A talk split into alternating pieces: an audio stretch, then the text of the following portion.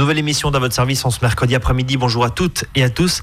Bonjour Sylvie Renoulet. Bonjour Brice. Coach et euh, sophrologue à Colbar, sophrolia.com. Toujours, vous n'avez pas bougé. La socialisation, c'est ça, c'est un grand mot, hein, c'est ça Socialisation, sociabilisation, je sais jamais. Euh, oui, c'est une bonne question. Bon, on vérifiera dans le dictionnaire à la pause. c'est ça, voilà. Euh, en tout cas, l'idée, c'est de s'intéresser aux relations qu'ont nos enfants à l'école. On mm. a parlé de la rentrée il y a quelques jours sur cette antenne. On a fait notre rentrée ensemble. Vous nous avez parlé de questions totalement saugrenues au repas, hein, on, s'en souvient. là, l'idée, c'est de se dire, voilà, mon enfant bah, il n'est pas forcément entouré euh, de plein de copains et plein de copines. Est-ce que je dois m'inquiéter? Voilà, ça fait à peu près une semaine et demie là qu'on est rentré euh, à l'école. Mhm. Est-ce que c'est le bon moment pour s'en inquiéter, pour s'en préoccuper? Est-ce que finalement c'est si grave? Si euh, mon enfant est un grand solitaire ou une grande solitaire, on va aborder toutes ces questions, bien sûr, jusqu'à 13h30. Vous avez des questions avs-azur-fm.com. J'aimerais juste qu'on revienne parce que ça me reste dans la tête. le fameux soir, là, vous nous dites, euh, euh, vous êtes à table avec vos enfants, réécoutez cette émission en podcast hein, si vous l'avez loupé, c'était lundi dernier sur la rentrée euh, avec Sylvie. En gros, le soir, on peut poser des questions complètement saugrenues avec une histoire de martiens et d'extraterrestres. Rappelez-nous ça, juste, juste pour le plaisir.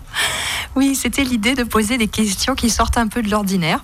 Et, euh, en l'occurrence, euh, euh, la question tournait autour de, du fait d'imaginer qu'un martien atterrissait, un extraterrestre atterrissait dans la cour de l'école dans sa soucoupe volante pour venir enlever quelqu'un. Et on demande à l'enfant, alors à ton avis, qui est-ce qu'il faudrait qu'il enlève? Dans ta classe Voilà. pourquoi ça? Pourquoi ce type de question? Bah, Souvent, quelle est la sempiternelle question que l'on pose à nos enfants en fin de des copains, des copines? C'est ça Ou même encore plus euh, général que ça, c'est comment s'est passée ta journée? Ouais. Et en général, vous avez la réponse. Bien. Merci, au revoir.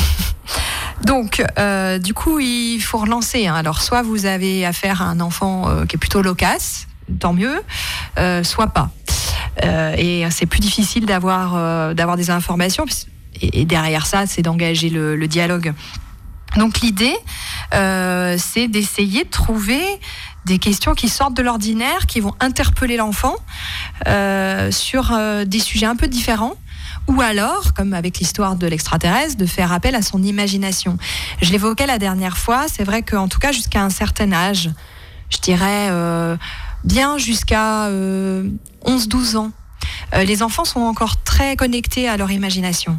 Euh, ils, sont, ils ont accès facilement à, l'imagination et c'est un outil euh, très, très puissant pour les, les aider dans un certain nombre de domaines. C'est l'imaginaire, c'est quelque chose qu'on utilise beaucoup en sophrologie ludique qui est une spécialisation de la sophro pour accompagner les enfants. Euh, du coup, poser ce genre de questions permet euh, de, les faire euh, aller sur ce terrain-là, d'aller avec eux sur ce terrain-là, en partant du principe que il y a toujours quelque chose de vrai qui ressort de ce qui est dit.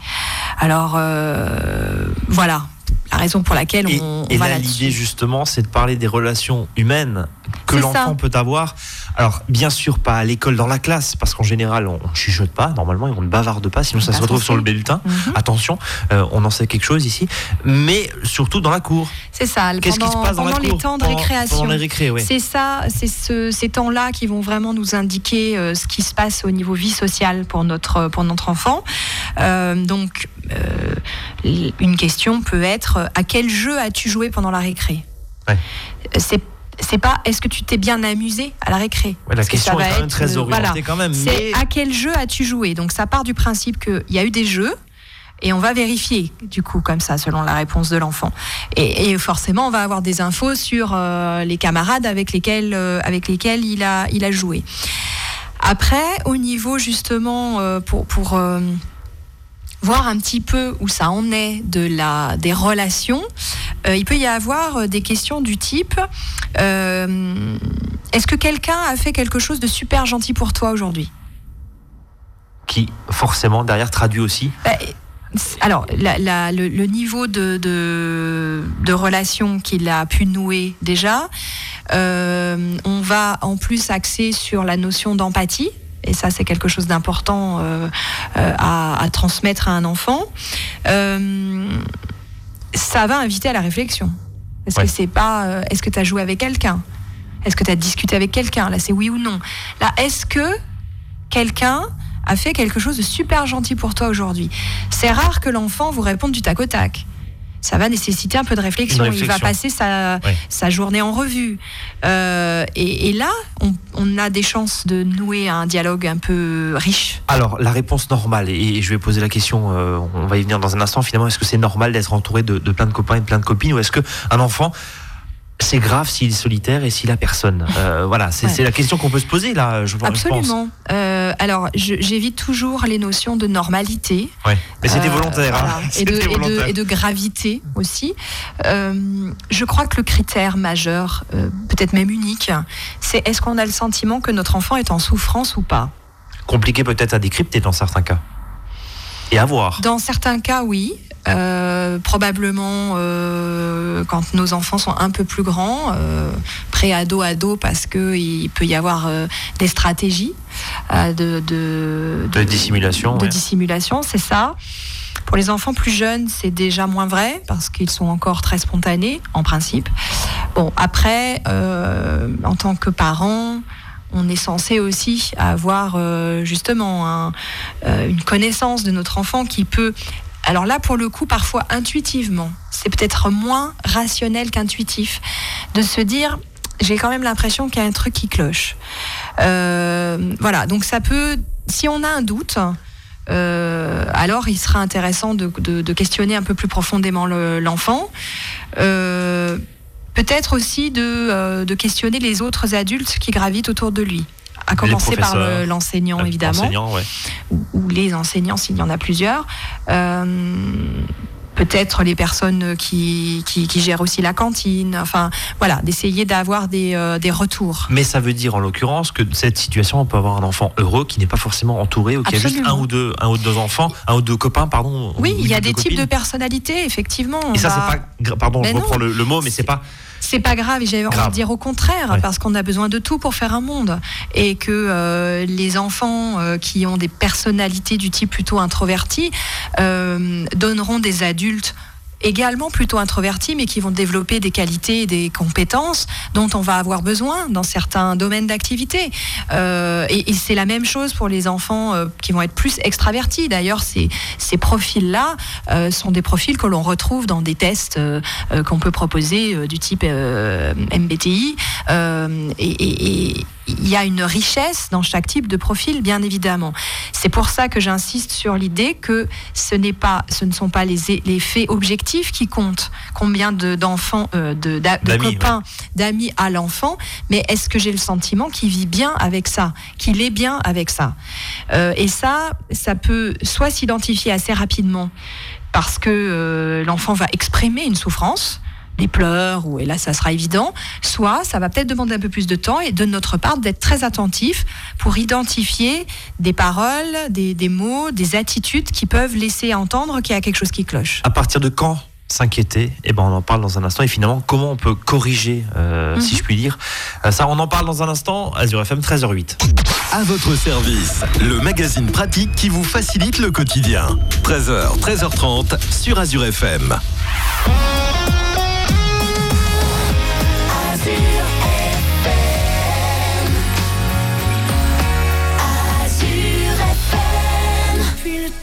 Tu dors.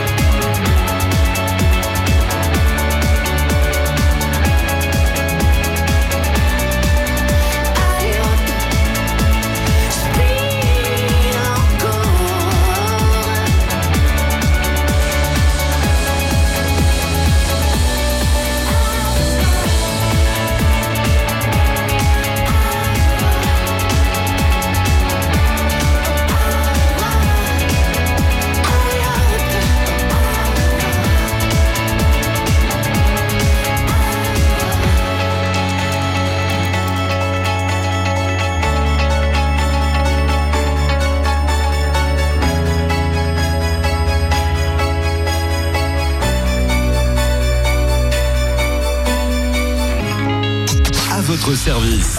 13h, 13h30 sur Azure FM, avec Brice et ses experts.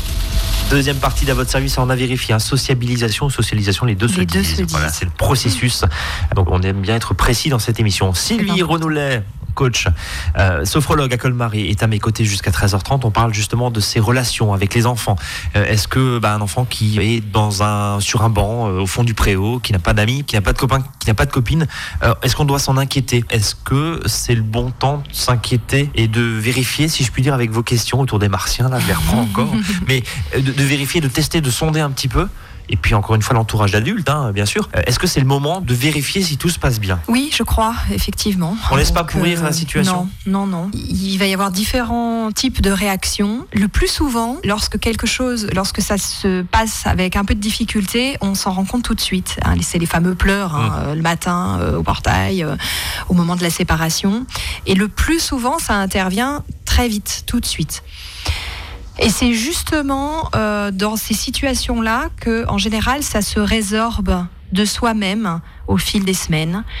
Euh, alors, ça, ça peut nécessiter un petit accompagnement hein, de la part des parents, mais j'imagine que la plupart le font déjà, euh, de, de dialoguer, de rassurer. euh, euh, voilà, si ça dure un peu, euh, il est important, je crois, d'en parler avec euh, l'enseignant ou l'enseignante, surtout s'il s'agit d'un nouvel établissement, justement pour euh, peut-être lui demander d'avoir un petit peu l'œil sur l'enfant pendant la récréation, de voir si euh, l'enfant est isolé ou pas. euh, voilà, parce que il peut y avoir aussi une différence, on le disait tout à l'heure, entre ce que l'enfant raconte le soir à ses parents et Mm. ce qui se passe dans la réalité. Mais je reviens sur cette idée que pour moi, vraiment, ce qui, ce qui est le critère important, c'est est-ce qu'on a le sentiment que l'enfant est en souffrance? Alors, un enfant qui resterait totalement isolé, c'est-à-dire sans vraiment aucune relation, aucun copain, aucune copine, même, si on est sur un profil introverti, je pense que quand même ça, ça C'est bon. de nature à alerter un peu parce que qu'on le veuille ou non, nous sommes des animaux sociaux. Donc euh, on peut être d'une personnalité qui ne nécessite pas d'avoir euh, des relations avec plein de gens, mais quand même. Donc euh, donc c'est- c'est une chose à, à vérifier. Après, si ça se produit, ce qui peut se produire aussi, c'est qu'au départ, ça se passe plutôt bien. Pas de, pas de signaux euh, avant-coureurs particuliers. Et puis, euh, c'est au- bout de quelques temps qu'on peut identifier euh, qu'il y a quelque chose qui, qui, qui coince quelque part. Euh, et que justement, il y a un isolement. Euh, il est vrai qu'à partir d'un certain âge, et je dirais à partir de la rentrée en primaire, donc CP, euh, même si, je l'ai dit tout à l'heure, les enfants continuent d'être très en contact avec leur euh, imaginaire, ils commencent, malheureusement, ou pas, à perdre un peu de leur spontanéité. Et du coup, il peut, ça peut commencer à être un peu plus difficile d'entrer en relation avec ceux qu'on ne connaît pas.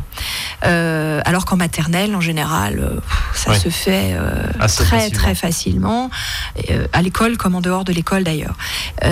Mais il- à partir de 6-7 ans, ça peut commencer à poser quelques petites difficultés.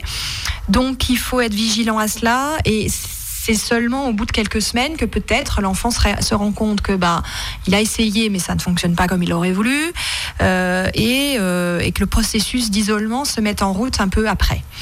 Euh, et là, il faut y être effectivement très attentif, toujours en continuant à questionner sur qu'est-ce qui se passe, comment ça se passe pendant la récréation. Et si vous percevez que justement il y a un petit peu d'isolement, et encore une fois que vous identifiez que ça, ça pose une difficulté à l'enfant, il faut, il faut agir. Alors justement, faut pas laisser traîner les choses parce que euh, probablement que à un moment donné, la, la confiance de l'enfant s'est s'est bloquée et le risque c'est que ça s'amplifie. Et plus on attend, plus ça risque d'être difficile. Quand vous dites faut, faut agir, alors juste une question Mhm. euh, avant de vous laisser continuer. Est-ce que c'est le rôle du parent? Vous disiez oui, bien sûr, de se renseigner, de regarder, de vérifier. Par contre, est-ce que est-ce que le parent doit organiser le fameux anniversaire et puis inviter un petit peu tout le monde et, et soudoyer les parents en disant que et en sachant très bien que euh, les enfants euh, se supportent pas forcément ou en tout cas voilà. Euh, est-ce que euh, quand, quand je dis soudoyer, on, on s'est compris, hein, mais faire du forcing en disant inviter, voilà, on essaie d'avoir du monde et essayer de provoquer les choses. Est-ce que c'est le rôle du parent? Est-ce que c'est la bonne ça, méthode? Ça peut, ça peut être ça. Alors, je je, je mettrai pas le terme de soudoyer, mais il y a, par contre, je retiens votre terme de provoquer. Oui, le parent peut être à l'initiative de quelque chose. Sauf que ça, ça fonctionne. Je parlais pas euh, d'argent quand je disais soudoyer. hein. J'entends bien. Euh, alors, si si l'enfant est à son anniversaire euh, dans les mois euh, de, rentrée d'automne, ça peut fonctionner. Euh, bon, si ce n'est pas le cas, ça peut être tout simplement l'organisation d'un goûter. Pourquoi pas Ça peut être une façon de faire. Il y en a d'autres.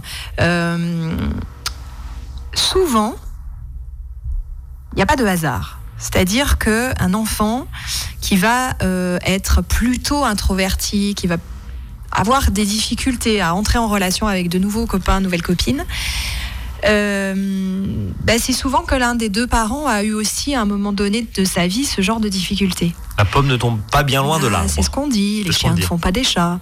Donc, il peut être intéressant du coup euh, que le parent concerné euh, bah, fasse une petite rétrospective, hein, Et voir comment il a débloqué et la bah oui, situation. se souviennent un peu comment ça s'est passé pour lui et euh, ou pour elle et, et qu'est-ce que qu'est-ce qu'il a pu mettre en place, comment les choses ont évolué pour partager ça avec l'enfant. Euh, donc ça peut être ça peut être une piste. Souvent aussi, euh, bah, cette difficulté que rencontre l'enfant est tout simplement liée au fait qu'il vit une période de changement.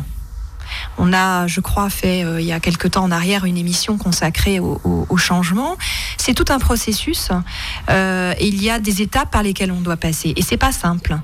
Et nous aussi, en tant que parents, euh, on a vécu des périodes de changement. Euh, même en dehors des, des- des- des questions de rentrée scolaire.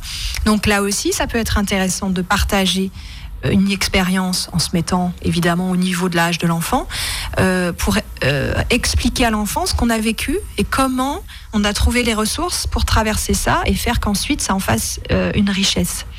Pour expliquer aussi à l'enfant que certes c'est une période difficile qu'il est en train de vivre, mais qu'il est en train de prendre une leçon qui lui servira toute sa vie. Oui, parce Euh, et qu'on arrive dans un open space, on n'est pas forcément, on supporte pas forcément ses 25 collègues autour. C'est ça, et la Et vie est faite de mal, changements. ouais. Des changements, il en rencontrera des, des centaines, voire des milliers dans toute sa vie. Et il est déjà là, à son petit âge, en train de, euh, de, de faire un apprentissage, de vivre une expérience qui va lui servir ensuite toute sa vie. Donc c'est, c'est, je crois, important aussi de, de mettre ce, cet éclairage-là. Bon, après, il se peut aussi qu'il y ait, euh, à un moment donné, besoin euh, d'un petit coup de pouce. hein. Bah justement, quel coup de pouce Voilà, C'est là que je vous coupe le sifflet, Sylvie. comme d'habitude, mais je je, je- commence ça. à en prendre l'habitude. je sais que vous adorez ça, mais on essaie de tenir les temps, vous savez, parce que nous, on est 13h à 13h30. Mais je sais. Et, Et- puis, quand je commence, on ne m'arrête plus. Bah, je tente en tout cas modestement de nous arrêter. Pause et on revient tout de suite.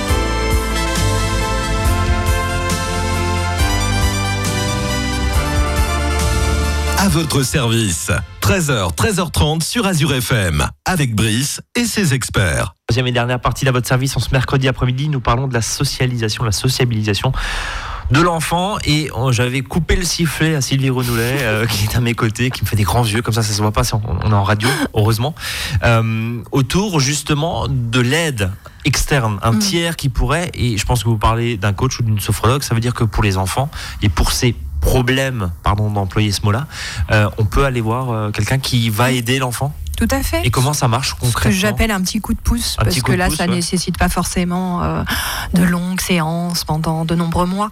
Mais Euh, comment on débloque la situation finalement? Concrètement, vous n'allez pas nous faire une séance là en direct, Bah, mais, non. mais, mais c'est quoi les outils? Comment, comment ça Alors, fonctionne? les outils, si on prend l'exemple évidemment que je connais le mieux euh, de la sophrologie, euh, nous avons des approches, euh, j'ai cité tout à l'heure, qu'on appelle sophrologie ludique. Donc c'est un, ensemble d'outils, comme son nom l'indique, plutôt ludiques, autour de jeux euh, euh, qui vont euh, amener l'enfant à, à débloquer certaines choses. En fait, c'est un processus que l'enfant lui-même va mettre en place. Euh, nous, en tant que professionnels, on est juste là pour... Pour redéclencher pour- c'est ça, ouais. pour, pour donner le, pour éclairer la chose, pour guider. Mais c'est lui qui va faire tout le boulot. Ceci dit, ce que je dis est également vrai euh, en accompagnant, euh, en accompagnement pardon des, adultes. adultes. hein. Euh, c'est juste les méthodes qui vont un petit peu, un petit peu varier. Donc, ce sont des, des techniques, des approches qui vont permettre de travailler avec l'enfant sur sa confiance en soi, parce qu'en en général, c'est de ça dont il est, dont il est question. Et ça peut aller très vite. Il y a aussi un, un outil très simple que les parents peuvent utiliser sans forcément aller voir un ce qui est, tout simplement l'outil du dessin. Alors là aussi, évidemment, ça s'adresse plutôt aux enfants un peu plus jeunes, mais euh, de mettre à sa disposition un pan- panel de, couleurs, euh, feutres ou, ou crayons de, de couleurs, et euh, lui demander de, de dessiner ce qu'il vit aujourd'hui. Euh, s'il se sent un peu isolé, s'il trouve qu'il n'a pas suffisamment d'amis, si, euh, etc. Et de le dessiner, de le mettre en dessin. L'idée ensuite ne va pas être d'interpréter, de faire de la, Oui, c'est que j'appelle de parfois de la quoi. psychologie de comptoir, Ouais. mais juste de l'aider à poser des mots. Euh, parce qu'on on va d'abord être à, à ses côtés pendant qu'il dessine. Puis juste commenter ou poser des questions. Oui, Dire, bah là, je vois que tu as tu es mis là un, Pourquoi- ouais. un oiseau de ce côté, Ouais. c'est qui, c'est quoi, euh, voilà, et de le faire parler. Euh, et, et ensuite de, euh, bah, de, de l'inviter à faire ce qu'il veut du dessin, et ça peut être de le déchirer tout simplement, euh, de le mettre à la poubelle, ou voilà, de le mettre de côté, de façon à lui permettre d'extérioriser les, les, Et ça, ça marche compliquées. très simplement. Oui, ça peut vraiment avoir des effets assez, assez étonnants. Si c'est pas suffisant, on peut faire l'autre versant, toujours avec le dessin, et de l'inviter à dessiner ce qu'il aimerait idéalement vivre. Euh, et, et voilà, là aussi, on va avoir des choses intéressantes qui vont, euh, qui vont apparaître sur le papier, toujours en le faisant parler. Et en- la troisième étape pourrait être, ok, alors à ton avis, qu'est-ce que, comment tu peux faire? Qu'est-ce que tu pourrais faire pour passer du premier dessin au deuxième? On peut aussi rester euh, par rapport aux réponses que l'enfant fait sur des choses euh, euh, un peu symboliques, euh, imaginaires. Euh, c'est pas grave, ça, le, le- le processus va faire son, son œuvre. Donc ça, c'est des choses que les parents peuvent faire, euh, voyez, sans avoir euh, fait de- d'études de, de, de psycho particulières. Mais il est vrai que dans certains cas, l'aide d'un professionnel peut, peut aider. Et encore une fois, en général, quand ça se produit, quelques séances suffisent. hein. Et donc ça, évidemment, dès le début, c'est ce que vous nous disiez. En tout cas, le plus vite possible, vite dès qu'on se rend compte que, euh, encore une fois, qu'il y a quelque chose qui, qui, qui cloche, que l'enfant n'est pas bien. euh, ne pas laisser traîner trop, ne pas laisser les choses s'installer parce que le, le, le risque, c'est que l'enfant mette en, en- place une, une, une spirale euh, négative qu'il est après difficile de, de, de stopper. C'est toujours plus difficile de revenir en arrière quand, euh, quand ça dure depuis un certain temps. Voilà. Je dirais que souvent, et là j'en appelle peut-être euh, à tort, mais, mais je le fais quand même, j'en appelle peut-être plus aux mamans et à, à, à l'intuition qu'on peut avoir parfois. Que là, il y a un truc qui va pas et et qu'il faut agir. Et encore une fois, Comme une petite avec voix qui dit, des euh, moyens détournés comme le dessin, vous le disiez. C'est ça. Alors, vous- soit encore une fois, on agit soi-même avec cet outil-là que je proposais, soit on va voir quelqu'un euh, pour se faire aider. Bon. Parfois, la tierce personne est aussi intéressante. Ouais, et, et- et en dehors justement de la relation qu'il peut y avoir avec. Oui, parce qu'elle est chargée, qui a- elle est forcément chargée d'affect. Ouais, donc, quand on se fait du souci pour son enfant, on va, on va transférer, on va projeter plein de choses euh, sur, euh, sur lui qui, qui risquent de ne pas arranger la situation. C'est en ça que la, la tierce personne peut être intéressante. Et même à tout âge, hein, euh, j'imagine. Absolument. Bien sûr. Absolument. Euh, ça se corrige, si c'est euh, le mot à employer. Merci beaucoup, Sylvie. Avec On va plaisir. nous, nous avoir parlé de socialisation et de sociabilisation. Les deux termes sont euh, vrais, nous avons vérifié. Utilisable. Utilisable. Merci d'être venu. On se retrouve très bientôt sur l'antenne d'Azur FM et nous, demain, 13h, 13h30, en pleine forme. Salut à tous. À bientôt.